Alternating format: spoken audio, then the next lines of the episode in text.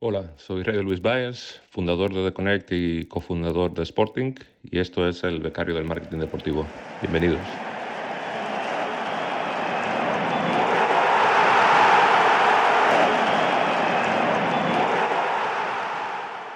Bienvenido, bienvenida a un nuevo episodio del Becario de Marketing Deportivo, el podcast, el programa en el que entrevistamos semanalmente a profesionales de la industria del deporte para que nos cuenten cómo han llegado hasta ahí y estar al día de las últimas tendencias del sector. Todo ello desde la perspectiva y la ilusión por aprender y saber más de un becario. Yo soy David García y aquí está todo listo para que pite el árbitro y comience el partido. Bienvenidos, bienvenidas a un nuevo episodio del Becario de Marketing Deportivo. Si sois fieles al podcast y habéis escuchado hace unas semanas el, podcast de Miguel Ángel Hernández, pues si, os quedasteis hasta el final, que es lo que, lo que tenéis que hacer, eh, recordaréis que me recomendó a, otro, otra persona ¿no? que está muy dentro de la industria, que es Ray de Luis, eh, cofundador de SportThink, fundador de Deconet y con una agenda muy, muy, muy ocupada. Así que eh, para mí es un placer tenerle, tenerle hoy aquí, poder charlar, charlar con él ver ahí que tiene un balón, creo que de la NBA detrás, para el que no lo esté viendo, pues en YouTube podrá, podrá verlo. Así que bueno, como apasionado del deporte y, experto en la industria con un recorrido extenso, le damos la bienvenida al podcast de hoy. Así que, ¿qué tal, Raide? Bueno, David, eh, un placer, encantado ah, de estar aquí y, sobre todo gracias a, Miguel por haber hecho la, la conexión. Ya, ya, eso digo, que si a él le parece bien, a mí siempre me parecerá bien. Sí, sí, totalmente. Así que, bueno, desde aquí las, gracias de, nuevo a, Miguel Ángel y centrándonos un poco más eh, en este podcast. Lo primero, por supuesto, darte las gracias, como ya, como ya he dicho. Y lo segundo, ya sabes que antes de contarnos tu trayectoria y, embelesarnos ¿no? con, todo lo que has conseguido, pues si te parece, te sometemos al, al cuestionario de preguntas rápidas para conocerte un poco más ese lado personal. Vale, vamos. Venga, pues mar o montaña. Mar por mis hijas, aunque es curioso, yo soy dominicano y soy, soy de isla y, tiendo, me tiende a gustar más la montaña, pero mar eh, gana siempre en casa. Te obligan, ¿no? Sí, eso sí. Qué bueno. ¿Dulce o salado? Salado siempre. ¿Una comida? Uf, es difícil. Difícil quedarse con una, ¿no? Pero te diría que Sí, eh, te diría que, una buena pizza, yo creo que es insuperable. ¿Algo de República Dominicana típico? Pues ahí lo típico, no por hacer apología del, alcohol, pero el, ron está muy bien. Y, y, no, y no, no es para nada, para nada, no envidia para nada ningún otro destilado del mundo. Pues mira, nos quedamos con eso. ¿Pelis o series? Un poco de las dos, pero sí que es cierto que las series, sobre todo con las plataformas que hay, pues eh, hay más, más um, opción y diversidad. Pues una serie. Billions. Vale, sobre deporte. Ahí tenemos. Bueno, este es, más, más de finanzas que, que no deportes, aunque sí que hace un poco de overlap. Es una especie de de entourage, pero enfocado en el mundo financiero. Y, ya, entenderás por, por, qué. Vale, nos quedamos ahí con el, misterio. Eh, un libro. Te diría, yo no, no soy de, de, leer de ficción ni tengo gustos literarios tan refinados como Miguel Ángel, pero ah, sí que me gusta mucho leer sobre la industria. De hecho, es lo que más me entretiene te diría, y sonará topicazo porque es, es un go-to para todo el mundo, que Shoe Dog de Phil Knight, por ejemplo. Eh, me parece un gran, un gran tratado de, de, emprendedurismo, por ejemplo. Más allá de que la historia de la marca es realmente una, una buena historia de emprendedurismo. Me quedaría con eso. Sí, sí, si te gusta el mundo de emprender y demás, es brutal. Si además te gusta el deporte, pues más todavía. Y además si llevas unas Nike puestas mientras lo lees, pues, pues todavía más. ¿Aplicación favorita del móvil? Pues según dice mi, mi móvil, Instagram. Por tiempo de uso. Por tiempo de uso, sí. Perfecto. Luego, si quieres, si, si, es a nivel profesional, lo dejamos en las notas del episodio y si no, pues con LinkedIn nos conformamos. Sí, lo, lo ponemos. Perfecto. Un deporte que practicar. Bueno, ahora estoy practicando entrenamiento funcional, que es una especie de, variante más light para los que son mayores del CrossFit y estas cosas.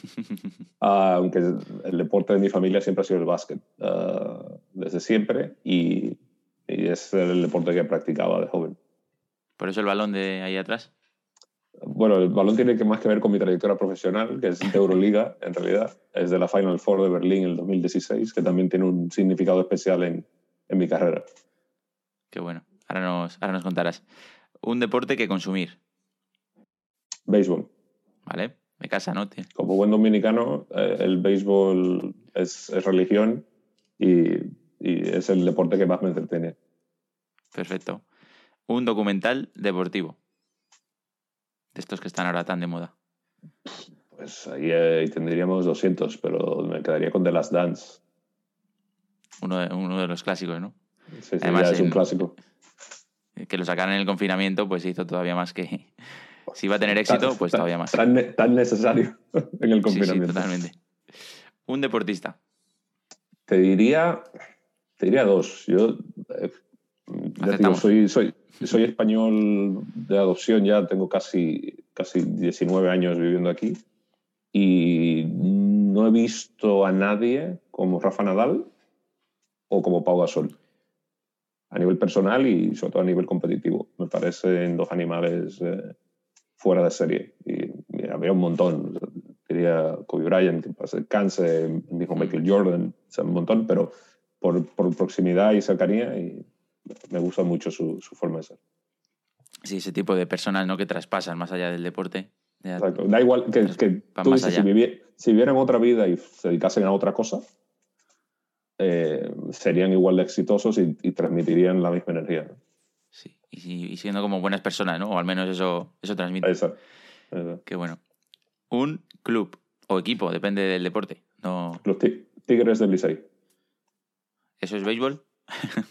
béisbol de invierno en República Dominicana. Ese es el, el, único equipo al que yo le profeso fidelidad eterna. Es esto. Luego, si tuviera que elegir del patio, pues yo simpatizo mucho con, con el Atlético de Madrid, la filosofía del Atlético de Madrid. Pero no soy muy futbolero y en realidad tengo muchos amigos y contactos profesionales en, en, todo el mundo del fútbol, el básquet y, y demás. Pero mi equipo de, de, nacimiento son los Tigres del Licey. Qué bueno, pues mira, ya conocemos algo, algo más. Un estadio, también del deporte que sea. El Estadio Quisqueya de Santo Domingo, el estadio de béisbol nacional. Perfecto el evento deportivo más grande al que haya sido en directo. Hmm. Diría... Es curioso esto. Me quedaría igual con algún gran premio de MotoGP, por ejemplo. Me, pareció algo espectacular. Tiene la oportunidad de ir a varios Ah, no, no, soy motero, pero me entretienen más las motos incluso que los coches. Hmm. Y te diría esto, luego, eh, por, por, no ser sesgado, no he puesto la Final Four de la Euroliga, pero me parece un, evento top eh, a nivel europeo. Qué bueno, qué envidia. y ahora por contra, el evento deportivo al que alguna vez te gustaría poder ir en, en directo. Los Olímpicos, seguro. Sin duda, ¿no? ¿Alguna prueba en particular? Pues me gustaría mucho, evidentemente, ver el básquet, uh, ver atletismo también. Uh, creo que serían las pruebas en las que me sentaría. A ver si en París tenemos suerte. Sí, no, no queda, no queda tanto ya, ¿no? La última del cuestionario. ¿El sponsor o patrocinador que te evoque, por lo que sea, a tu infancia, algún momento de tu infancia? Pizza Hut. Uf, no has dudado, ¿eh? Eh, no, además eh, es curioso porque Pizza Hut era patrocinador oficial del Mundial 94 de Estados Unidos.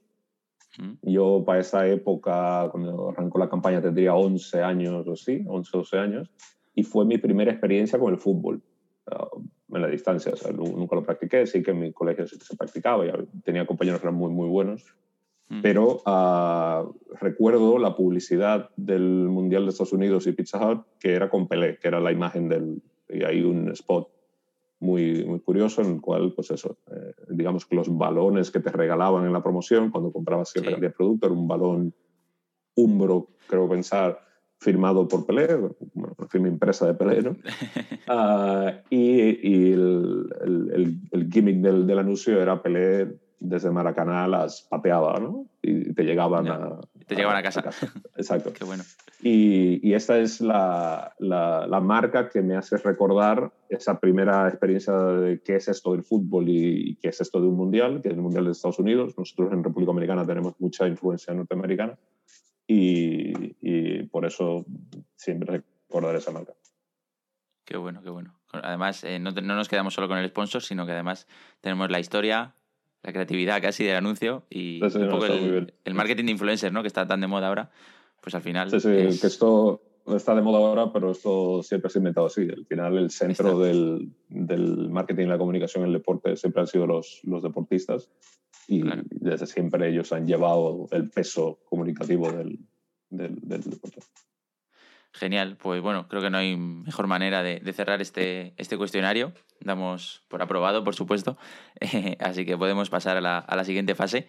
Y ahora te toca, bueno, te ha tocado a ti desde el principio, pero ahora nos tienes que contar un poco más ese lado profesional, tu trayectoria desde, pues, desde que empezaste pues, a estudiar, entiendo, en, en, en República Dominicana, hasta que, bueno, pues has llegado a, como he dicho al principio, fundar una empresa, cofundar otra y muchas más cosas que, que bueno, dejaremos, como digo, en, en, en las notas del episodio tu, tu, LinkedIn, porque no creo que te dé tiempo a contar todas, pero bueno, aquí eres libre no, y tienes... No, no, te creas, no te creas.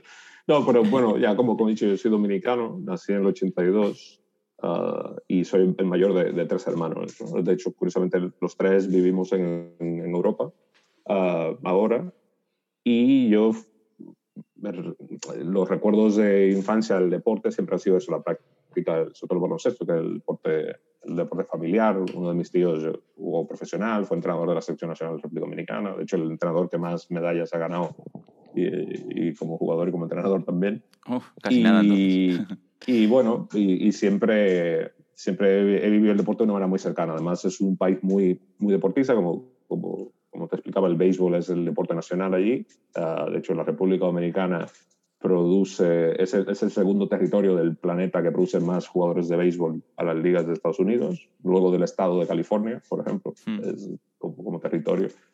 Y, y, en el top 10 de los jugadores todos los años, la mitad pueden ser República Dominicana perfectamente. ¿no? Entonces, bueno, Uh, yo crecí allí, uh, fui al cole a, a, La Salle, luego fui a la facultad allí de la, de la, de la Pontificia y estudié economía. Yo, mi, mi vocación, aparte de, de, la afición por el deporte y, y, querer jugar, pero también nunca he tenido esos sueños de querer ser profesional.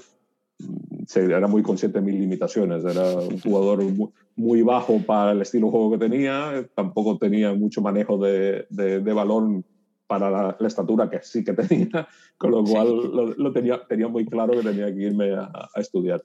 Y estudié eh, economía, hice la licenciatura de economía y, y cuando me vine, me, me, vine a España a hacer, a hacer la, los estudios de posgrado, estudié banca y finanzas. Y, y, y, realmente mi pasión en el mundo de las finanzas. Trabajé en KPMG en Centroamérica, en la oficina de República Dominicana, varios años y también aquí en, en España, en Barcelona y tuve un pequeño stint al final de, de esa parte de mi carrera en, en Ernst Young también, con lo cual el entorno multinacional, de auditoría, de consultoría, uh, siempre, digamos, ha marcado mucho mi carrera y sobre todo mucho las habilidades que luego yo he ido trasladando hacia el, hacia el mundo del negocio deportivo, ¿no? Uh, que doy con ello uh, por, por pasión, en, cuando estoy en Barcelona trabajando, pues identifico un, un, un programa de, de máster de gestión deportiva en la, en la Pompeu Fabra, en, la en lo que hoy es la Barcelona School of Management. Me inscribo, hago el, hago el programa. Allí coincido con, de hecho, era, era, somos la primera generación de ese, de ese, de ese máster. Éramos tres, tres alumnos solo. Allí, allí, allí coincido con, con, con, varios, varios compañeros, uno de ellos que es a día de hoy todavía socio y compinche en varios proyectos de estos que, que lleva a día de hoy. Y, y, desde allí, digamos, em, em, empiezo a, a mirar el, el, deporte desde el punto de vista empresarial. Siempre he sabido que había un negocio detrás, ¿no? Es un poco también uh, como consumidor, pues, lo de Pizza Hut del Mundial, tal, sabes que se, se, mueven muchas más cosas que no solo lo que pasa en el terreno. Y entonces ahí empiezo a entender mucho mejor eso y empiezo a ver las similitudes de lo que puedo trasladar respecto de mi formación académica o mi experiencia profesional previa al, al mundo del, del deporte, ¿no? Como, como, como, operador de negocios. Y entonces, bueno, a partir de ahí uh, llego a ese momento en el que todos los que han pasado por Big Four me, me, entenderán que llega un momento que es como una pared, como los maratones, ¿no? en el cual si tú realmente estás convencido de que quieres continuar a hacer carrera y puedes hacer carreras espléndidas ahí, uh, llegas a ese punto en el cual tienes que tomar esa decisión y ese, ese, digamos, ese paso siguiente, el compromiso. Y yo llegué a ese punto en el cual uh, estaba un poco saturado también, no, no, no, no me encontraba bien en, en, en, ese, en ese entorno y entonces decidí salir. Y ahí es donde con uh, estos socios, que en principio éramos tres, que fundamos lo que fue nuestra tesina en el, en el máster. En el máster. Eh, creamos la empresa, se llama Lead My Team, y desde allí Uh, eh, digamos, empezamos a dibujar lo que nosotros entendíamos que debía ser la gestión y la asesoría a, deportistas. ¿Esto por qué? Uno de nuestros socios, eh, los dos se llaman Pablo y Joaquín. Joaquín era futbolista profesional, llegó a jugar en segunda división, luego fue representante de, de, varios jugadores, entre ellos de Dani Alves cuando estaba en el Barcelona, la, la primera etapa. Uh, mm. Pablo es abogado mercantilista uh, y de familia también con, con, con, con, lazos familiares con el deporte de alta competición. Su padre fue portero de la selección española de hockey patines y del Reus Deportivo, Santi, un, un máquina, en paz descanse. Y bueno, digamos que aunábamos esas perspectivas. ¿no? Joaquín, además de ser futbolista, es abogado también y, y, y experto en, en, en, en, la parte fiscal. ¿no? O sea, es uno de esos futbolistas que, que invirtió formación. En, formación y, y, con una visión de, del más allá de, del, del, terreno. Y entonces esto, digamos que congeniamos muy bien y desde allí pues creamos esto. Entonces con esta empresa nosotros creamos, en ese momento que yo transiciono fuera del mundo financiero, un primer evento que le llamamos Barnabol, que era, era la interpretación que hicimos del eh, el NBA Summer League aplicado sobre todo al fútbol y al deporte europeo. Y era el hecho de que existía una realidad. Ahora, ahora digamos, el scouting es muy, muy distinto, pero en esa época, estamos hablando hace 12, 13 años, hmm. Solo los grandes equipos tenían infraestructura internacional y a los equipos medianos y pequeños les costaba mucho el irse a hacer scouting a Brasil dos meses. Eso tiene un coste claro. de infraestructura importante. Entonces nosotros le dimos la vuelta y dijimos, pues traemos a Barcelona perfiles interesantes que ya hacemos el betting ¿no? de, de, la calidad o de la proyección que puedan tener estos jugadores con el, el, network de gente de fútbol que conocemos que tiene muy buen ojo y los traemos a un sitio, estamos 10 días, una semana allí y entonces venís aquí. Entonces el primer año pues fue, fue bien, hicimos básquet y fútbol de hecho ese primer año ya, y ya vimos claramente que el mercado estaba en el fútbol que no, que no en el baloncesto. El baloncesto maneja otros códigos y otros procesos que no, que, que no se prestan a esto. ¿no? Y además, a nivel económico, no, no tiene el, el digamos, el, el, el, arrastre ¿no? que tiene el fútbol. ¿no? Y entonces ya a partir del segundo año ya nos centramos en el, en el fútbol y, y fue un evento que, que fue creciendo. Lo hicimos, creo que tres años en, en la zona de Castelldefels en Barcelona, luego uh, un par de años más en Lleida y, y luego por, por, temas de logística y de, y de, tiempo de hacer cosas, porque aparte de eso cada uno seguía teniendo su trabajo. Claro, eh, porque esto, esto era en verano, entiendo, ¿no? Correcto.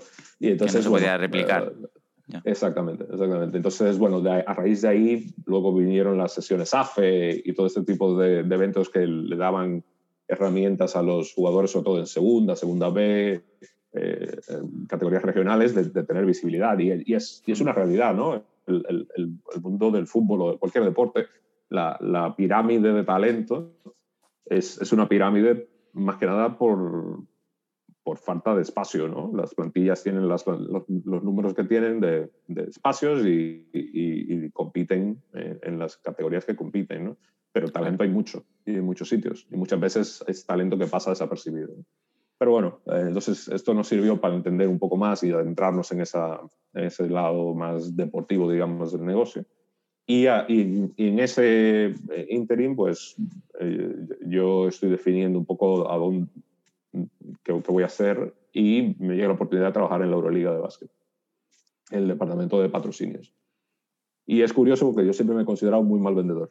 De hecho, hay algún amigo en la industria que también te lo podría ratificar, porque entiende que yo, eh, digamos, eh, el, el, proceso este o este entrenamiento de, de, de, ser muy minucioso con los procesos, que, es un deje que tenemos los que hemos sido auditores o el mundo de finanzas, quizás no es eh, el, muchas veces la, herramienta más útil en, lo que es la venta de patrocinio tradicional, ¿no? que es de bang, bang, play, vendemos, vendemos, vendemos y, y luego ya vemos.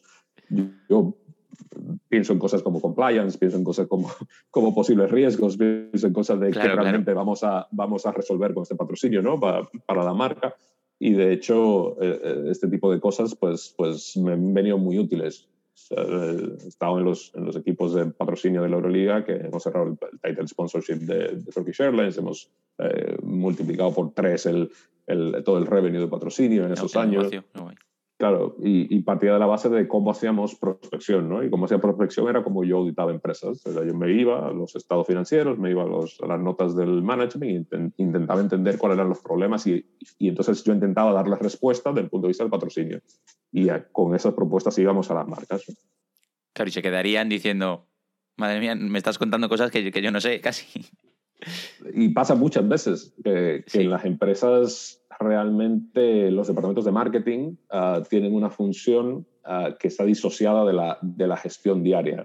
Es raro, cada vez más ¿no? se profesionaliza y, y, digamos los operadores de marketing tienen asientos en los boards y, y tienen visión holística del, del, negocio, pero pasaba mucho eso, que al final... Mm.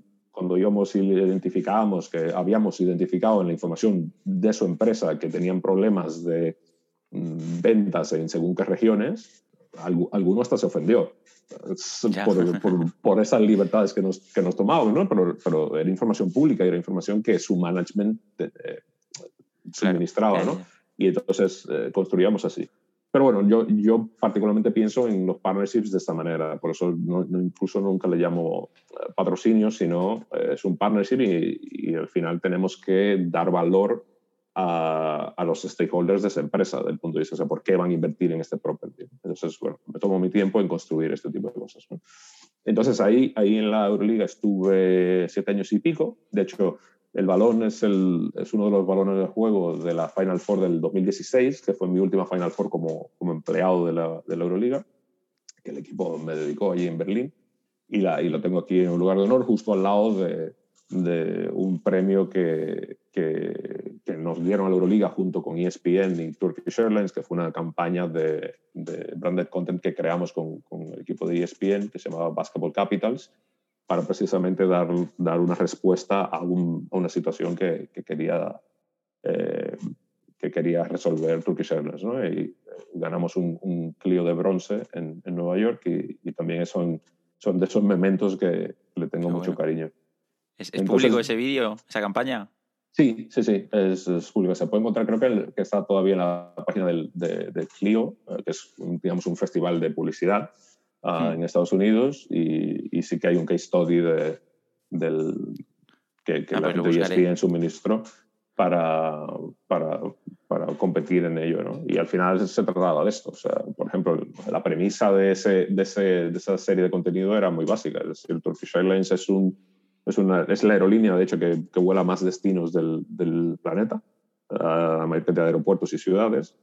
Y lo que queríamos era transmitir el hecho de que esa asociación de, de marketing con la Euroliga eh, te descubría un mundo de baloncesto que, que muchos fans, no solo los europeos, que más o menos estamos al, al, quite, ¿no? pero en el nivel global no, no existía. ¿no? Y hay, hay, varias anécdotas curiosas del proceso de preproducción y de producción con, la gente de ESPN, eh, la gente de ESPN en Nueva York, que lideraba el proyecto, y como, no sé, por qué elegimos Berlín como uno de los destinos. ¿no? Ah, los americanos no entendían Berlín baloncesto, ¿no? No, no, no lo entendían. Y al final es uno de los capítulos más potentes y tiene una historia muy, muy ligada a la esencia norteamericana. ¿no? El hecho de que el baloncesto en la ciudad de Berlín en Alemania en general sea un, un deporte con cierta relevancia tiene que ver mucho con uh, la posguerra de la Segunda Guerra Mundial y, y, la, y, la, presencia de los militares norteamericanos. ¿no? Ah, no sabía entonces, eso. Es, entonces este tipo de cosas, claro, es, eso es la, lo que te da la magia del contenido. ¿no? Entonces esa, en esa serie hicimos Madrid, Atenas, Estambul y, y Berlín. ¿no? Y bueno, uh, el fue, muy exitoso y, así fue reconocido. Entonces, bueno, saltándome muchos detalles, eh, en, en, el 2016 me, me dan la, oportunidad y el privilegio de, ser director general de una agencia de marketing deportivo uh, austriaca, WWP, que tenía operaciones en, España y entre otras cosas llevaba los patrocinios de Audi con el Madrid y con el Barça, llevaba cosas de Red Bull, llevaba el patrocinio de, de eh, BMW, el, que es el safety car de MotoGP. Poca cosa, ¿no? Eh, entre, entre, entre, otras cosas, y la verdad eh, fue, una, fue, un gran privilegio y, y, en ese momento digamos que el cuerpo me pedía una perspectiva diferente, ¿no? Yo la forma que visualizo la industria es muy como de, de, una mesa redonda o ovalada o de algún tipo en el cual tú vas ocupando asientos y, y si al final terminas haciendo, digamos, todo el juego de la silla, tienes una, una visión bastante holística ¿no? de lo que es la industria. ¿no? Ah, está al lado de la marca, está al lado de las agencias, está al lado de las properties y, y, y bueno, luego dentro de esos están varios, varios uh, sucedáneos, ¿no? consultores o, o otro claro, tipo de empresas, puestos, ¿no? responsabilidades Exacto. y demás. Exacto, incluso dentro de las mismas organizaciones, ¿no? Una cosa es ser eh, director de patrocinios, otra cosa es ser el director digital. En la Euroliga me tocó jugar los dos, los dos roles en mi última época, ¿no? justo cuando creamos el, el, departamento digital, la infraestructura no, no existía, ¿no? Como existe hoy, que hay claro. un departamento diferenciado con un montón de gente en cada sitio, ¿no? Entonces al final era un tema de qué necesitamos hacer para poder seguir teniendo un producto viable eh, que podamos vender eh, partnerships sobre y bueno, pues hay que crear una estrategia comercial en torno al, al, tema digital. Eso implicaba justo también el lanzamiento de la app, el lanzamiento de la web nueva, el lanzamiento de la OTT, este tipo de cosas que si no hubiese sido... No había, esa, claro, no existían. Claro, y no, bueno, existían, pero, pero eran, eran, eran uh, procesos, sobre todo el, el, tema de la OTT era, era curioso porque era una, una especie de proceso, proceso subrogado, ¿no? Teníamos una relación con, con un tercero, se encargaba de toda la explotación, y al final era un tema de como una licencia, ¿no? De explotación de la marca, el contenido y tal, en ese formato. En esa época sí que empezamos a tener más control, el control que existe hoy sobre el producto, en el cual ya nos hacíamos responsables nosotros del proceso ¿no? de, de, de, de, la oferta. Y eso fue un proceso bastante enriquecedor porque me permitió, por ejemplo, conocer cómo funciona uh, el espacio del, de los media rights ¿no? en, en, el, en, el, en, el, deporte y cómo uh, se ha de diseñar y cómo se ha, se, ha poner, se ha de poner de manifiesto una estrategia coherente y sobre todo sostenible en el tiempo desde el punto de vista de la OTT. ¿no? Y entonces esto, esto fue muy interesante. Aparte de eso, pues sí que tenía que seguir buscando los patrocinios y, y todo este tipo de cosas, con lo cual era, era, digamos, una época bastante movida aquella. Pues bueno, sí, tenías trabajo. Sí, sí, eh, y, y, suerte, suerte además. um, lo, cuando estaba en, estuve en la, en la agencia poco menos de tres años y, y, y bueno, en el 18 eh, pues, me encontré con la situación de, de intentar definir qué, qué, hacer. ¿no? Sí que tenía muy claro qué no quería hacer, porque esto es uno de, las, de, las, de los grandes learnings ¿no? de, de, la vida en general, que es si tú por lo menos tienes claro qué no quieres, lo demás se hace relativamente más fácil. No, no que sea fácil, pero algo eso. ya tienes avanzado una parte muy importante, porque esto sí para mí era muy importante. Yo ahora mismo la mayor parte de mi tiempo lo ocupo en mis hijas, y, y esto para mí es, es muy importante y además de que he hecho cambios bastante radicales respecto de, de, de, de cómo quiero gestionar mi vida y mi vida familiar y, y, por eso hoy vivo en Valencia respecto de hace dos años que viví en Barcelona. Entonces, el, el, en, en, ese tema pues tenía esto claro y sí que habían algunas ofertas, algunas entrevistas y algunas conversaciones de, de properties muy relevantes y muy interesantes, hmm. pero no, no, no me llenaba. Y, en algunos que sí que podía tener una inclinación más, pues tampoco como que llegamos a, a cojar cosas. Y, y, yo decido, eso pasa en septiembre, inicios de octubre, decido cogerme al menos tres meses sabáticos. ¿no? Eso de, bueno, voy a resetear, ya luego de Navidades ya veremos. De pensar. El, el, el, plan de negocios de Connect estaba redactado a mitad de octubre. Yo es que con las vacaciones de larga duración no, no, no, no congenio muy bien. Con lo cual mi sabático de tres meses duró dos semanas y, y, y digamos arranqué la andadura a, con, con, cosas que, que sí que me, me, apasionaban y sí que me daba se, se, me daban bien, ¿no? El hecho de, con las relaciones que tenía, pues identificar unas necesidades estratégicas y así fue como, como empecé a trabajar con, para una gran marca hotelera eh, española en un proyecto específico de ayudarles a definir una estrategia de patrocinio para el mercado de Estados Unidos. Y ¿Deportivo o no deportivo? Sí, patrocinio, deportivo. Patrocinio deportivo. Y entonces este, este fue, digamos, el, el, primer gran proyecto ¿no? como, como, independiente y a partir de ahí han venido otros que, que sí que, que, he intentado que sean no solo de, de intermediación comercial, sino que tenga un, un, enfoque más estratégico. ¿no? Tú sentarte con una empresa y decir, mira, nuestros eh, clientes vienen de estas zonas, necesitamos este tipo de comunicación, necesitamos eh, ocupar estos espacios temporales, porque son las ventanas de booking, por ejemplo, en, un tema como, el hotelero, pues cuando tú tienes esa visión del negocio, que es, digamos, mi formación profesional es entender cómo opera el negocio de una empresa, pues puedes plantear una estrategia que a nivel temporal pues llene esos requisitos. ¿no? Y, fue lo que hicimos con, con, bastante éxito. Evidentemente luego vino la pandemia y todo esto y Esas hubo, cosas. Que hubo, que renegociar todo, pero eh, los acuerdos están ahí y están siendo ejecutados. ¿no? Con lo cual, digamos que a nivel estratégico uh, se sostiene por, por, por, la validación del tiempo ¿no? y especialmente la validación de una crisis económica como la de la pandemia. Entonces, bueno, uh, luego...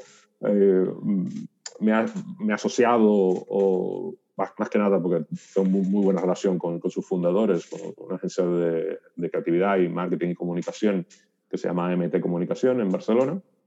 Y aquí lo que intentamos era dar un, una perspectiva eh, de negocio deportivo a las capacidades que ellos tienen como agencia de creatividad.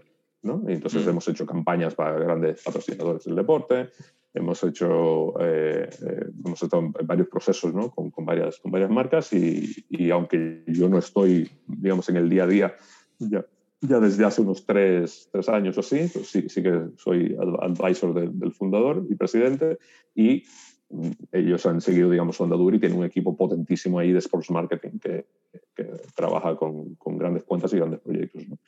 Y entonces, digamos que a, a ese, ese, es el espacio que, que construí y que encontraba en The Connect. ¿no? Y The Connect, cuando yo lo, lo conceptualicé, precisamente lo, lo, lo, visualizaba como una intersección, ¿no? en la que el deporte y el entretenimiento, la tecnología, la publicidad, la creatividad, digamos, confluye. Y hay, y hay una imagen que a mí me, me, me, me lleva mucho, uno de esos sitios que, que, me encantaría visitar en persona, que curiosamente no, no, nunca he ido, pero tenía esa imagen, y era el, el, el cruce de, de, Shibuya en Tokio, ¿no? El, ese, ese, el paso de cebra, ¿no? Famoso. Ese paso de cebra famoso, ¿no?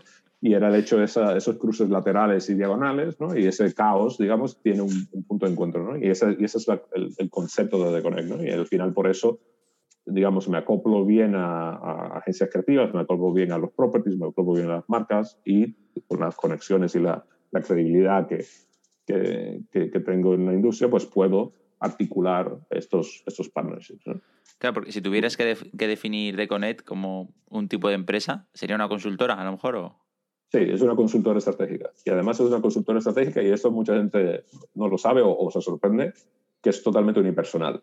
O sea, tú estás viendo... Te iba a preguntar lo siguiente. De, de Connect en, en, toda su plenitud es... Eres tú. Esto.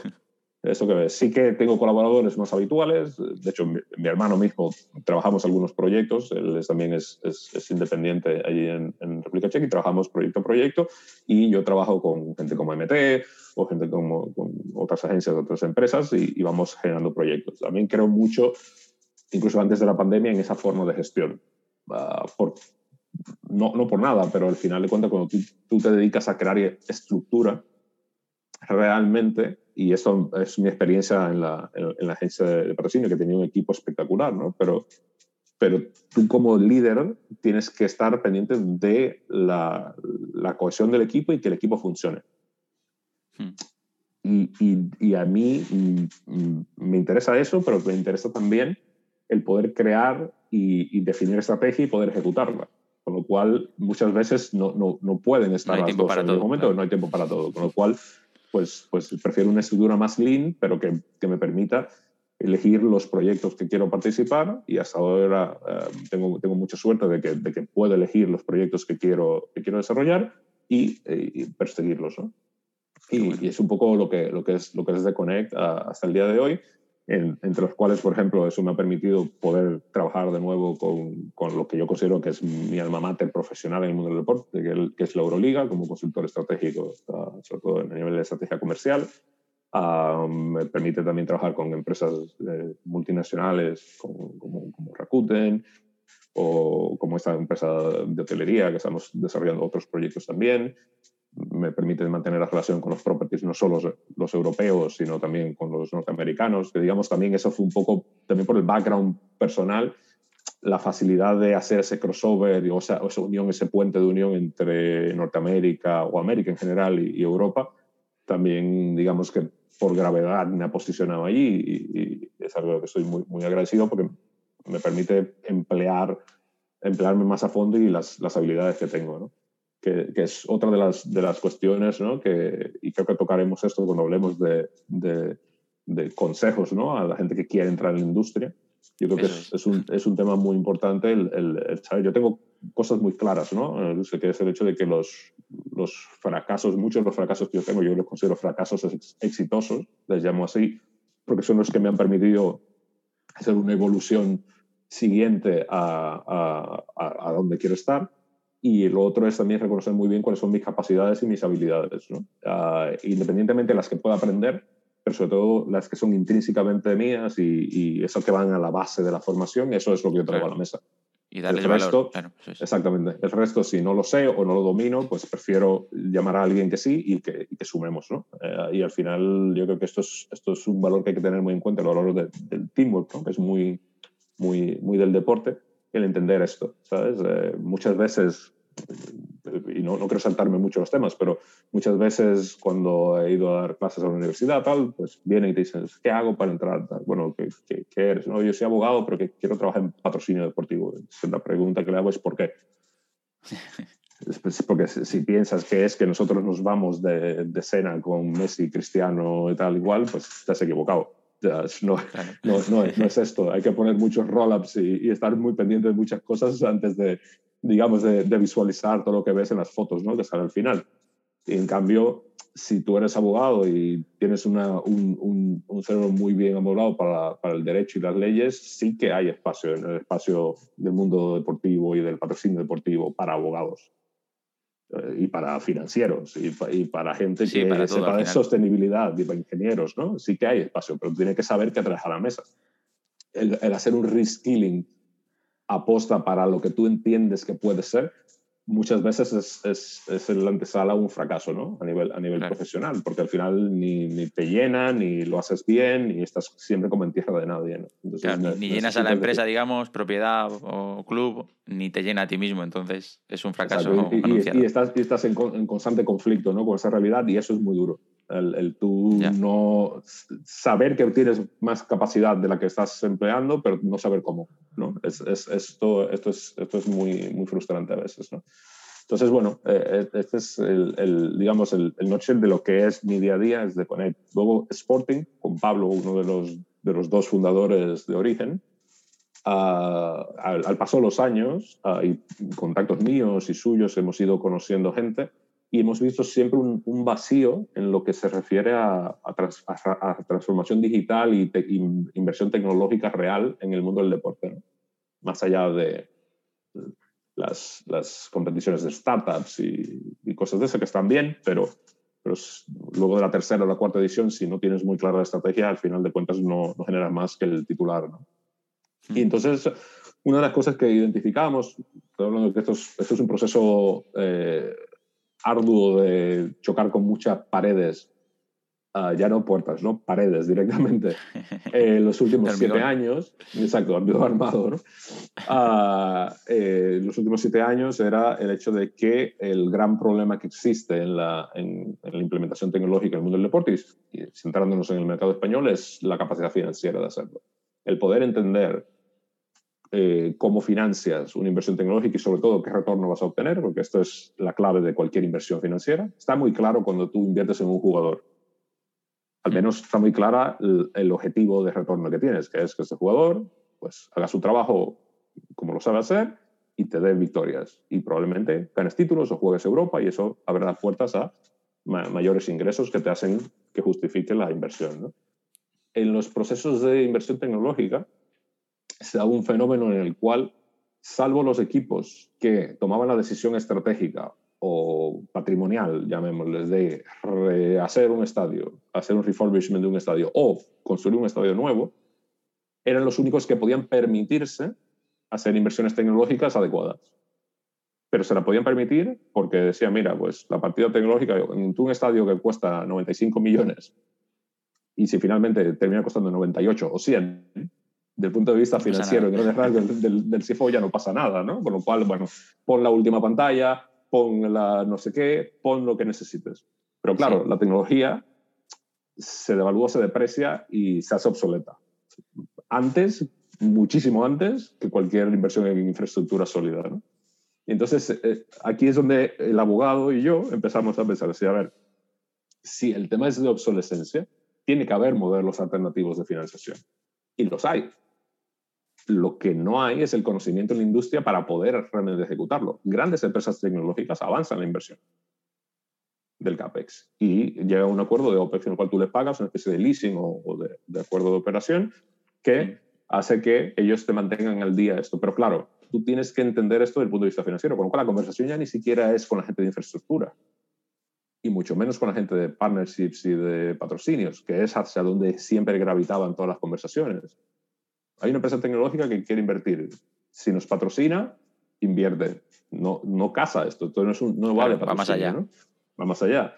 Entonces, esto es una conversación con los, con los CFOs, ¿no? con los directores financieros y entender, es decir, mira, si tú ahora, en el caso de España, ¿no? vas a recibir X cantidad de millones del fondo de SVC para inversión en infraestructura y es, es, un gasto que puedes hacerlo, porque es finalista, puedes hacerlo con el dinero que te entra, te lo gastas, inviertes, en cinco años, cuando no exista el, el ingreso de CVC, porque dejará de existir en los próximos dos, y, y tengas que seguir generando revenue para repagar esto, porque ese es el compromiso que tienen todos, ¿cómo lo haces cuando la tecnología ya no esté up to date para poder realmente estar en el mercado? Entonces, ¿no sería mejor que ese dinero, en vez de quemarlo en el momento uno, lo estructuremos de una manera diferente y nosotros te avanzamos la inversión del CAPEX y lo que tú es que ese dinero te lo dejas en tu cuenta de banco, llegas a tu acuerdo de banco, lo mantienes ahí con unos intereses decentes y haces un contrato por servicio que va a siete años. Entonces ese dinero, en vez de gastarlo en el momento cero, te lo gastas en siete años. Y nuestro approach es que podemos, con, los, con el network de especialistas que trabajamos desde Sporting, crear un modelo comercial en el cual tú sepas en qué punto vas a, tener el, punto de equilibrio y vas a empezar a retornar. Llegar a un momento en el cual ese dinero que te dieron hoy, por no habértelo gastado hoy, sea dinero prácticamente gratis. Porque si, la, si el assessment de la tecnología y la implementación y la ejecución comercial de esa tecnología se ha llevado bien, estarás generando el revenue necesario para hacer el repago de esa deuda. Entonces, ese es el planteamiento de Sporting. Luego, estas conversaciones abrieron otra serie de cosas ¿no? que, que están muy de moda por digamos, la coyuntura económica, que es el dueño presidente del club se ha cansado y quiere vender el club. O nos hace falta X cantidad de dinero para cuadrar cuentas porque pensamos que íbamos a vender un jugador en invierno y nos ha vendido y al final tenemos un, un, un, hoyo que tapar. ¿no? Y entonces, bueno, Sporting es, es esto, es una especie de, de, de intermediario estratégico que tiene acceso a, fuentes de capital, pero sobre todo también tiene acceso a fuentes de infraestructura y sobre todo en tecnología muy específico y que, mm. y que puede articular estas soluciones ¿no? que, que, necesita la industria. Qué bueno, qué bueno. Y em, ¿Tiene resultados este, este approach que hacéis a los clubes, por ejemplo? ¿O dicen, no, no, yo quiero gastármelo ahora? ahora que tengo dinero me lo gasto. Sí, sí, que lo tiene. Ah, aquí en el, caso de SVC es curioso porque realmente más que los clubes, tiene más que decir la liga que no los clubes. Sí que es cierto que los clubes han diseñado sus planes, pero la liga es realmente el último garante de esto, ¿no? Con lo cual la liga sí que tiene claro que necesita eh, un plan de retorno de esa inversión, la que sea, para poder repagar esto, que no deja de ser un, un, préstamo, ¿no? aunque esté estructurado de una forma, de una forma patrimonial. sí, que, sí que hay éxito, pero eh, esta es otra de las cosas que, que al menos nosotros, que, que, tenemos, digamos, ese mindset de abogado, economista, tal, sí que, sí que juega a nuestro favor, que es el hecho de que estos procesos, si se llevan bien, no son procesos inmediatos. O sea, tú estructurar una operación de 70 millones de cómo te lo vas a gastar, es que no existe muchas veces ni la misma capacidad dentro del property con gente muy, muy valiosa. ¿eh? Hay gente que es muy top, pero es tan inconmensurable que no sabes cómo, cómo empezar a gastarte ese dinero. Es demasiado, demasiado dinero. Un, plan de inversión de 3 millones, sí, 70 millones que tengas que recibir esos desembolsos en los próximos 2, 3 años y que tengas que gastarlo de una manera productiva para que dé retorno, eh, no está, la industria no está preparada a esto. Y este es uno de los grandes puntos a favor ¿no? de esta operación de SUSE, que podemos discutir mil cosas a nivel del governance y todos los pleitos que hay, pero desde el punto de vista de catalizador de la transformación de, gestión es brutal. Es, digamos, son esos proyectos que, que, fácil te enseña, empiezas a enseñar las costuras ¿no? de, de, la, de la entidad, ¿no? Porque, es una responsabilidad muy grande. Claro, ¿cómo, absorbo esto? ¿no? ¿Cómo lo gestiono? Claro, es, es, muy grande esa responsabilidad, porque no es, no es dinero regalado, es, un dinero que hay que devolver. Y, y, y, has hipotecado una parte muy importante de tus ingresos futuros, y no solo los tuyos, sino los del conjunto. ¿Cómo se gestiona esto? O sea, el default no puede ser una opción aquí, con lo cual tú necesitas tener gente muy capaz en los clubes, que existe muchísima, pero sobre todo una, una dirección clara, y es creo que el rol que quiere jugar la liga en esto. Y, a mí me parece bien, ¿eh? y ya te digo, no entro en los temas políticos, en si, si es conveniente para todos o no. Me imagino que para los grandes clubes no es conveniente, porque ellos tienen otras mecánicas económicas, ¿no? Pero la realidad es que siempre que tengamos un conjunto de, de, entidades o de personas, siempre hay que intentar igualar por arriba, no por abajo. Entonces hay, hay, que, hay que hacer que, que, suba, crezcan los otros. Exactamente. No limitar a, a, los grandes, digamos. Exactamente, exactamente. Es esto. Qué bueno. Y entonces, eh, has dicho antes que en Deconet eras tú solo, por, ya, por decirlo de alguna forma, aparte de muchos colaboradores. Aquí en Sporting eh, sois dos, ¿no? Tú y el abogado que has mencionado. El, Pablo, Pablo García Suqué, sí, que es uh, parte de, de, gran amigo, uno de mis mejores amigos, socio y, y además, uh, aún siendo abogado, tiene una visión tecnológica muy, muy profunda, precisamente por ese proceso de 7, 8 años de trabajar con, con multinacionales, no solo en, en, el resto de Europa, sino en Medio Oriente y demás, que estaban muy enfocadas en esto y, y, el modelo es que, ya te digo, lo tenemos bastante masticado desde entonces. ¿no? Qué bueno, Raide. Pues nada, por supuesto, mi, mi enhorabuena por, por todo lo que has conseguido. Eh, mucho, mucho que aprender de, este proceso. Has dejado entrever un poco ya varios consejos ¿no? a, los más jóvenes y no tan jóvenes. Pero bueno, por hacerlo un poco más eh, oficial, digamos, eh, según la escaleta de, del episodio, pues vamos con las preguntas del becario. Y, y esas dos, tres, eh, bueno, dos consejos en general que a, pues a alguien que está empezando eh, crees que para la industria del deporte o incluso para cualquier industria, para la vida, eh, pues les pueden, les pueden ayudar a conseguir sus objetivos y no, no, frustrar, no frustrarse. ¿no? Bueno, hay, hay, hay, varias cosas, ¿no? Y yo pienso en qué me toca decirle a mis hijas de aquí a 10 años, ¿no? Cuando mm. vayan a la universidad o estén pensando en el mercado laboral. Y es que eh, yo creo que la paciencia es una de las grandes virtudes, sobre todo cuando se es joven es lo que menos tenemos y, muchas veces mm, esto, esto nos juega malas pasadas. ¿no? Pero sobre todo en el mundo laboral, esto no está, no está hecho de, de, de caridad o de ONG, ¿no? Es, realmente es, es, es un entorno que tienes que tener muy claro eh, no solo a qué te quieres dedicar, sino el cómo lo vas a hacer. Entonces, yo lo, primero que diría es eso. Hay que ser pacientes, hay que, hay que estar muy claro en lo que quieres.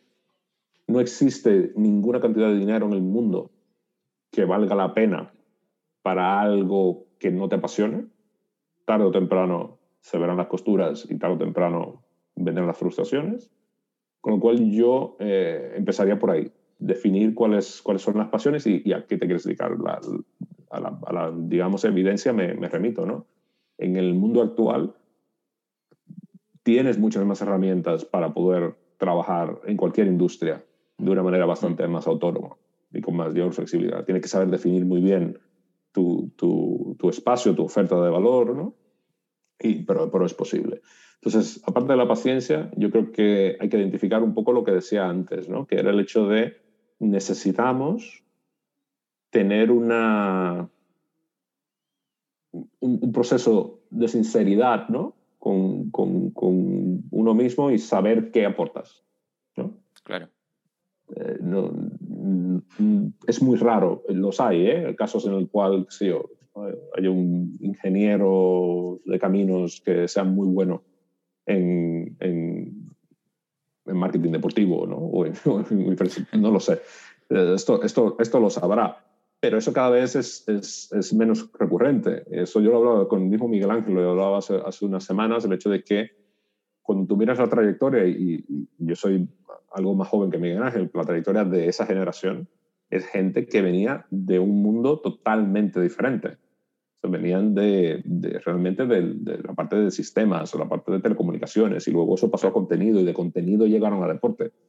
Justo el propio Miguel Ángel es un caso. exactamente. Entonces ahora es un tema de, de gestión del conocimiento de una manera muy específica. Cuando una empresa deportiva necesita un abogado experto en protección de datos y, y GDPR, es algo muy específico. Y esa necesidad está así, en todo el mercado. Uh, cuando es algo de, fiscalidad internacional, ¿no? Ah, ahora me voy un poco más a la parte comercial y de, y de, y, de negocio, ¿no? el tema blockchain y demás. Ah, la, el, la falta de entendimiento que hay para este espacio es tal que ahora mismo yo diría que es el, gran, el, el, el, gran territorio a, a, cubrir.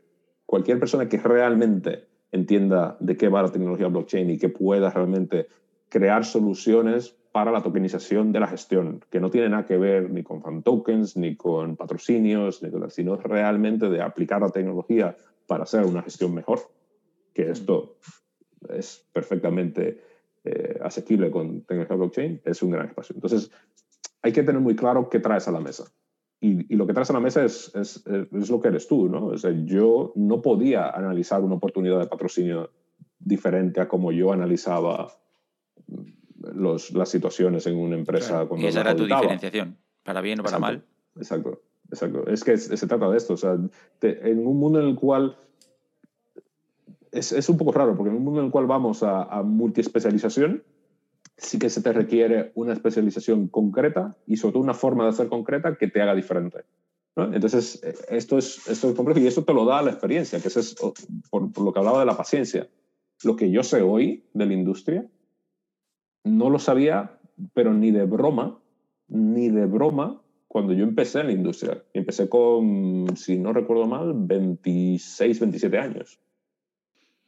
Claro, es que la experiencia es un grado, aparte de una frase hecha, tiene mucho, tiene mucho sentido. Tiene mucho sentido, tiene mucho sentido. Hay que estar en muchas negociaciones con patrocinadores, hay que estar frente a muchos patrocinadores descontentos, hay que, para tú realmente saber que no puedes seguir replicando los mismos modelos anteriores, ¿no? O sea, al final el awareness no le sirve a todo el mundo. ¿Sabes?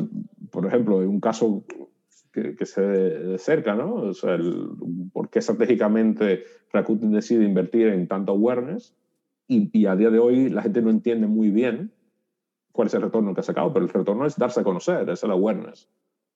Si tú cambias a Rakuten por Spotify, con más o menos los mismos activos, los objetivos son diferentes. Spotify tiene más clientes de pago que lo que tiene el, el Barça fans registrados. Justo. El concepto no es eh, acceso a base de datos. Claro, ya no es darse a conocer, porque Spotify lo conoce más todo el mundo. Seguro, claro. Entonces, el concepto es crear otra cosa más, es pensar en el entretenimiento como otra cosa más, y es, y es creación. Y eso es lo que me imagino que veremos ¿no? de, de, este acuerdo. Entonces, mm. es esto. al final de cuentas, las camisetas, que tienen mucho valor emocional, cada vez más tienen menos valor comercial. Porque una camiseta no es clicable. Y, no entraremos en un poco las tendencias que, que, están claras ahora, ¿no? que veremos cómo, cómo, el mundo del patrocinio pasa a, performance-based marketing, ¿no? A, hacer acuerdos que van atados a un performance determinado y eso va de la mano de paquetes digitales muy robustos, tal cual. Con lo cual, esta es otra de las habilidades que las nuevas generaciones han de, han de gestionar. Ya no te diría eh, video editing, hay aplicaciones que te lo hacen todo. Ya. Solo, tienes que saber cuál es la aplicación. Saber utilizarla, claro. Claro, y ya está. Y esto con cuatro horas lo dominas. Poca gente sabe gestionar realmente Google Analytics y sabe entender Analytics y sabe sacar insights que sean accionables a partir de Google Analytics. Claro, sí, sí, un, sí reach, clicks, vale, ¿qué hago con esto? ¿Cómo comparo esto? ¿Cómo, cómo, cómo ¿Cómo traduzco esto a comercial? ¿Cómo hago atribución del impacto? ¿Cómo hago atribución del mundo offline? ¿Cómo hago atribución de la marca que sale a la conversión? Esto es un campo amplísimo. De hecho, es uno de los proyectos en los que estoy involucrado ahora con, varias empresas top en el mercado. Y se trata de esto, de intentar dar respuesta y que el conocimiento cada vez más se adecue a la realidad hay, un montón de oportunidades. Claro, Yo incluso diría, si tú quieres diferenciarte en el mundo del deporte, mira lo, lo estándar y busca algo totalmente diferente. Y, no lo hagas, ¿no? Lo que decíamos antes, saber qué no hacer, ¿no? exactamente, exactamente. Ahora mismo un, un vendedor de patrocinio, si no entiende performance-based marketing, si no entiende data y insights, si no entiende tal, tiene muy poco valor. ¿Por qué? El, el, valor intrínseco de la camiseta ya lo sabemos, que para las aficiones es importante, que tener la, la, marca en la camiseta es importante. ¿Cuántas camisetas puede vender un equipo de fútbol al año? El que más vende vende dos millones. Se ve un montón. ¿Cómo hago atribución de esta exposure a conversión? Para eso te paga el patrocinio, para vender más. ¿no? Es, es, es una pieza, además, muy pequeña dentro de todo el mix de marketing y comunicación. Claro, que esto no es te doy dinero porque sí, sino que yo quiero un beneficio. y, ya te digo, y, hay patrocinadores de, todas las estirpes, ¿no? Hay patrocinadores que quieren estar cerca de los tomadores de decisiones, hay patrocinadores que usan un poco el deporte para whitewashing o greenwashing, esto siempre pasa, pero ese es su objetivo. Entonces, si tú no puedes dar respuesta a ese objetivo, claro. probablemente no renueves, ¿no? Sí, un poco en modo de resumen, ¿no? Es especializarte, saber qué te gusta, qué eres bueno y decir, oye, yo soy bueno en esto ahora, voy a ver cómo lo aplico ¿no? al deporte porque quiero dedicarme al deporte o a en otra industria si, es otra industria a la que quieres dedicarte. Y, y, al final es esto, yo tengo grandes amigos que han sido líderes en la industria de la publicidad, del mercadeo, del contenido deportivo y hoy están en grandes empresas tecnológicas llevando proyectos de educación. Ya, claro, que cuando eres bueno en algo luego lo puedes adaptar. Porque los fundamentals siguen siendo lo mismo al final de cuentas, tenemos que pensar que esto es un trabajo. Yo no sé si el año que viene yo me voy a una tecnológica a, crear producto blockchain, no lo sé. Lo único que yo puedo traer a la mesa para esa silla que pido es, son las habilidades que yo tengo de, poder aprender, aprender rápido, iterar, entender y, poder dar soluciones y construir cosas. Esto es lo que realmente se aprende. Y esto es lo que tú aprendes en la universidad con sprinkles ¿no? de, ciertas habilidades más financieras, más legales, más de, otro tipo, tecnológicas, pero realmente tu, tu, tu, concepto profesional tiene que ser la capacidad de aprender, entender y crear. Y, las soluciones las, encontrarás. Eso es.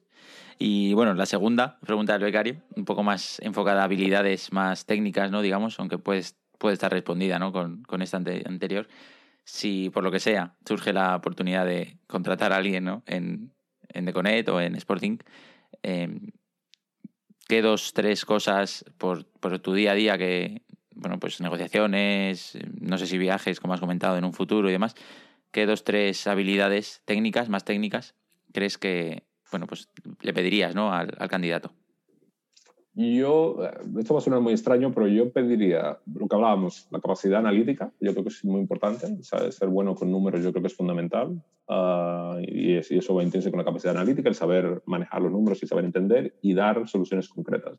Pero para estas soluciones concretas yo creo que hay dos uh, soft skills, que más que soft skills incluso son materias, al menos yo en mi época de la facultad las daba, quiero pensar que no hace, no hace tanto, no he llegado a los 40 todavía, pero uh, yo creo que la ética y la filosofía, yo creo que cada vez más son necesarias en el mundo empresarial en general. Y es, el, y, y es como tú realmente puedes construir eh, procesos y, y, y, conceptos sostenibles. ¿no? Una cosa son las, los hard skills, ¿no? lo que sabes hacer y lo que puedes aprender, pero hay cosas que son inherentes de la naturaleza humana que esto ya está muy estudiado. Y esto todos debimos haberlo pasado en, tanto en el cole como en la, en la facultad, y es eh, ética y filosofía. Y yo creo que esto es una parte muy importante de poder, para poder entender esto. Y ya te digo, no soy yo muchísimo menos, que ya yo solo leo de marketing deportivo, no, no me considero un dechado en ninguna de las dos, pero sí que tengo muy claro los conceptos que a mí me enseñaron ¿no? en esos aspectos y siempre, siempre eso va por delante a la hora de construir un partnership, a la hora de establecer una relación con un cliente, a la hora de establecer, incluso a la hora de establecer un presupuesto y a la hora de, de vender mis propios servicios. ¿no? Eso es muy importante. Y eso yo creo que es algo que se deja de la mano porque vivimos, y especialmente en la industria del deporte y el entretenimiento, en, en, en una vorágine de, de crecimiento sostenido sin límites, mientras más mejor, que yeah. no, no me parece mal en tanto en cuanto lo, lo, lo, tengas bien fundamentados y que, y que nadie te pueda señalar uh, del punto claro, de, vista, final, de, vista, ético. Es un poco lo que decías antes, ¿no? Sincerarte contigo mismo para saber lo que ofrezco sobre la mesa, creo que has utilizado esa expresión, y no, no deja de ser pues una actitud pues ética, moral, de oye, no voy a prometer cosas que no sé hacer solo porque a ver si me contratan y, y ya, y, ya, estoy, y ya estoy dentro, ¿no? Pues no, eh, pues eso, sincerarte es contigo mismo y con el, con el con el exterior para, para saber pues lo, lo, que, en lo que eres bueno, es lo que no, lo que puedes ofrecer y, y lo que no. Y, y, también pues cierra un poco el círculo de lo que comentabas de al ofrecer un partnership, ¿no? Que no es vender por vender y sí, sí, sí, sí, y luego ya veré cómo lo hago, ¿no? Pues es una forma de trabajar que primero mm, estudio si sé hacerlo, si puedo, y luego ya pues te lo ofrezco. No, y, y sobre todo que mi, mi padre tenía una frase que decía mucho que hay pesos que rompen bolsillos, el peso de la moneda dominicana. Mm. Hay pesos que rompen los bolsillos, ¿no? Hay veces que nos obcecamos tanto con llegar a los números y, y ojo, que nos, a, a, los que nos dedicamos a patrocinio nos pagan fundamentalmente por eso. Por eso, sí. Pero uh, nos obcecamos tanto con los números y con firmar los contratos que no hacemos buenos procesos de compliance, que no hacemos buenos procesos de garantías financieras, que no hacemos buenos procesos legales y luego pasa lo que pasa. Luego hay yeah. contratos impagados, luego hay contratos que tienen muchas yellow flags, ¿no? Desde el punto de vista de compliance, etcétera, etcétera. Y entonces hay veces que vale la pena estudiar bien las cosas, estructurar muy bien una estrategia y ejecutarla con rigor. Y sí, hay veces que dejarás cheques sobre la mesa, pero esos son cheques prometidos, no dinero en el banco. Entonces, claro. hay, que, hay que saber sopesar esto muy bien. Qué bueno, pues nada, no hay forma de, mejor forma ¿no? de cerrar que, que recomendando ser, ser ético ¿no? y, y, ser buena persona dentro de, obviamente, pues que no dejan de ser negociaciones y, y, todo el mundo que hay, todo lo que hay detrás, pero bueno, siempre hay esa parte de, de sinceridad y no, no, no, intentar engañar, no, no vender humo, que, que también es muy necesaria y, y bueno, también hay, hay mucho ¿no? en, en, cualquier sector, sí, yo creo. Hay, hay, hay, de todo en todos los sectores, está claro. Pero mí el dinero es muy útil, muy necesario. Los que tenemos familia lo, lo, lo sabemos y lo agradecemos. Pero uh, yo creo que la tranquilidad y sobre todo la reputación, al final de cuentas, ya sea de Connect, Sporting o salga en Euroliga o salga en WP o lo que sea que pase después, lo único que yo tengo a mi nombre, aparte de, bueno, la casa está a mi nombre, pero es del banco todavía. Lo único que yo tengo a mi nombre es mi reputación y la capacidad profesional de saber decir que no. Y yo con eso duermo súper tranquilo. Haré menos vacaciones, a lo mejor. La probabilidad de que un chico de Santo Domingo con mi trayectoria acabase en este momento explicándote lo que se dedica ahora aquí en España eran muy bajas. Con lo cual, yo ya no, no, tengo que probar muchas cosas. Genial. Pues nada, cerramos el, episodio. Muchísimas gracias por, tu tiempo, Raide, por tu, por, por contarnos, ¿no? por exponer tu, tu, trayectoria, que es muy enriquecedora y seguro que, los que estén ahora todavía escuchando pues han, se han llevado una masterclass de aprendizaje de cómo, de cómo actuar y seguro que les sirve para, desarrollarse profesionalmente y, y, si no, por lo menos ya te confirmo que a mí, a mí me ha servido. Así que nada, muchas gracias. Gracias a ti, David. Yo soy encantado de, de, tener estas conversaciones. A mí siempre me, me, me, ayuda realmente también muchas veces a ordenar las cosas que tengo en el, en el tarro. Con lo cual, esto, esto siempre es agradecido y gracias a ti por tu tiempo y, y en lo que sea que pueda ser útil, uh, tanto yo como la gente de mi, de mi entorno, mi network, no dudes en, en pedirla. Pues venga, aprovechando que, estamos terminando el podcast eh, y que tú viniste un poco, bueno, nos conocimos ¿no? por la recomendación de, de Miguel Ángel, eh, aprovecho y, y, te pregunto, venga, a ver, que, a ver a quién le recomiendas que, que pasarse por aquí, por el podcast. Yo eh, te podría decir muchos nombres, pero dos me vienen a la cabeza y yo creo que son importantes, sobre todo también en la línea esa donde cerrábamos, ¿no? Hmm. Uh, uno es Mark Menchen, el fundador de Tu, tu Playbook. Playbook que aparte de una genial persona, me parece un visionario. Y me parece una persona muy interesante a la de conversar y sobre todo otra perspectiva que es muy diferente ¿no? a, a, la que tengo yo.